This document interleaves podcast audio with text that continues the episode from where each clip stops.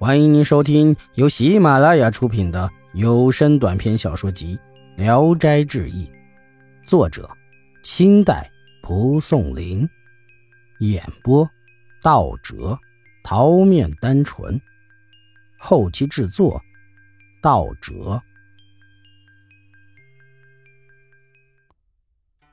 胡四相公，山东莱芜的张须一。是学镇张道一的二兄，他性情豪放，不受拘束。听说城里某家的宅院被狐仙居住着，就郑重其事的带着名帖前往拜访，希望能见上狐仙一面。他把名帖投入大门的缝隙中，不多时，门自然就开了。跟随的仆人大惊，赶紧后退。张生整理衣帽，恭恭敬敬的进了门。看见香堂里摆设着桌椅，但却寂静无人，于是望空拱手作揖说：“小生斋戒，诚意拜访。仙人既然不拒我于门外，为什么不让我见一面呢？”忽然就听到空屋里有人说：“有劳您大驾降临，让人十分高兴，请坐赐教。”随即见两个座位自行移动。并相对摆好。张生刚刚坐下，就有一个雕花的红漆茶盘，盛着两杯香茶悬空来到跟前。各取茶杯相对饮，虽然能听见喝茶的淅沥声，然而始终看不见那位喝茶人。饮完茶，接着摆上酒。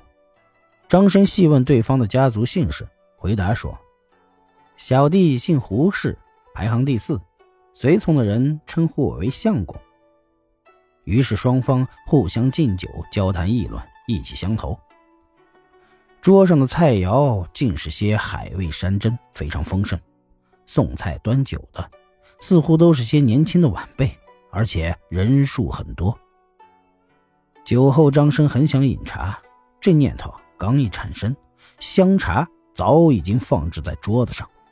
凡是有想要的东西。没有不应念而到的。张生非常高兴，便尽情开怀痛饮，大醉而归。自此以后，他每隔三几天便去拜访胡四相公，胡四相公也经常到张家来，互相依照主客往来礼节招待。有一天，张生问胡四相公说：“南城中的巫婆。”天天托借狐仙的神术，从病人家里索要好处，不知他家的狐仙您认识不认识？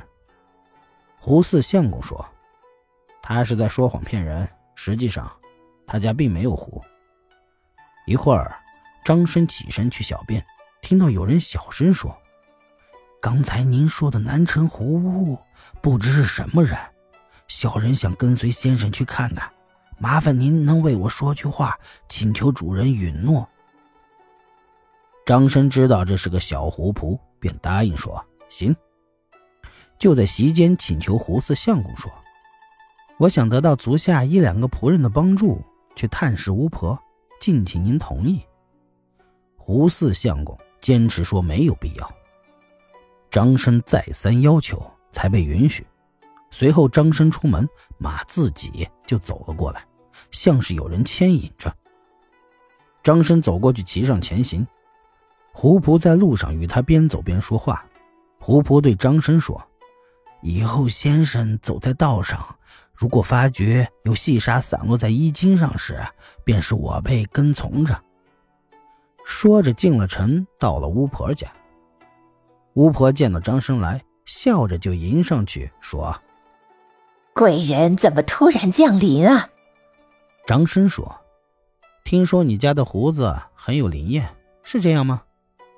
巫婆收起笑容，严肃的说：“像这样的轻薄话，不易贵人说。怎么随便就说胡子？恐怕我家花子听见不高兴。”话没说完，从空中扔下半块砖来，打中了他的手臂，他晃了几下，差点跌倒。便吃惊的对张生说：“官人怎么扔砖头打老身呢？”张生笑着说：“婆子眼瞎，哪曾见过自己的额头破了？却冤枉诬赖袖手旁观的人呢？巫婆非常惊讶，不知砖头是从哪里打来的。正在疑惑不定的时候，又有一个石子落了下来，打中了他，随即就跌倒在地上。接着污泥纷纷往下落，把巫婆涂抹成了鬼脸。他只有哀嚎请求饶命。张生请胡仆饶了他，污泥才不再落。巫婆急忙爬起来，奔逃到了屋里，关上门不敢出来。张生高声的对他说：“你的壶能比得上我的壶吗？”巫婆只得认错。张生仰起头望着空中，告诉胡仆不要再伤害巫婆了。他才提心吊胆的走出屋来。张生笑着告诫他一番。才回了家。从此，张生每逢独行在路上，只要发觉尘沙落在身上，便招呼小狐仆说话。两狐仆总是应答无误。就是面对着虎狼歹徒，张生也觉得有了依靠而不胆怯。这样过了一年多，张生和胡四相公的交情更加深厚。张生曾问胡四相公的年龄。他早已经记不清了，只是说，见皇朝造反还像是之前的事儿。有天晚上，两人在一起说话，忽然听见墙头上有动静，声音很猛烈。张生很奇怪，胡四相公说：“哎，这一定是我哥哥。”张生说：“为什么不邀他来一块坐坐？”胡四相公说：“他的道业很浅。”只要能抓只鸡吃，便满足了。张生说：“交友情深，像咱两人可以说是毫无遗憾了，但始终没能见到您的颜面，实在是令人遗憾呐。”胡四相公说：“只要交情深厚就足够了，何必见面？”一天，胡四相公置办酒席，邀请张生，并且告别。张生问道：“你要往哪里去？”胡四相公回答说：“小弟生于陕中，要回那里去。你每次都因看不到我的脸面而不满意，就请您见一见几年来的朋友，以后再见面时好相认。”张生四面寻找都没有见到。胡四相公说：“您试着开开寝室的门，我就在里面。”张生按他的说法推门一看，只见里面有一个美少年相对而笑。他的衣裳华丽，眼眉如画，转眼之间就再也看不到了。张生刚转身行走，就有脚步声跟随在他的后面，说：“算是解除了您的遗憾了。”张生依恋，不忍心分别。胡四相公说：“离合自有定数。”何用放在心上？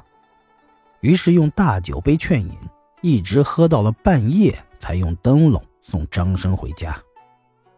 等到天明再去探望时，胡宅早已成了冷落的空房子。后来，张道一先生官任西川学士，而张须一却还像原先那样清贫，因此张须一前往西川去看他的弟弟。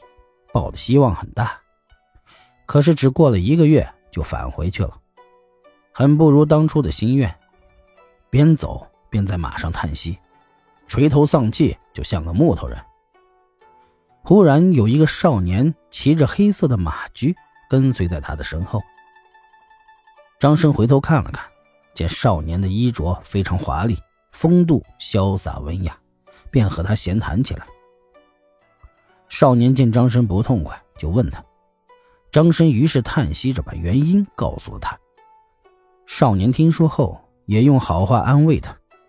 二人同行了一里多地，到了岔路口，少年这才拱手道别，说：“前边路上有一个人，将把您的老友送给您的礼物转交给您，请您收下。”想再问时，他已赶马径直奔驰而去。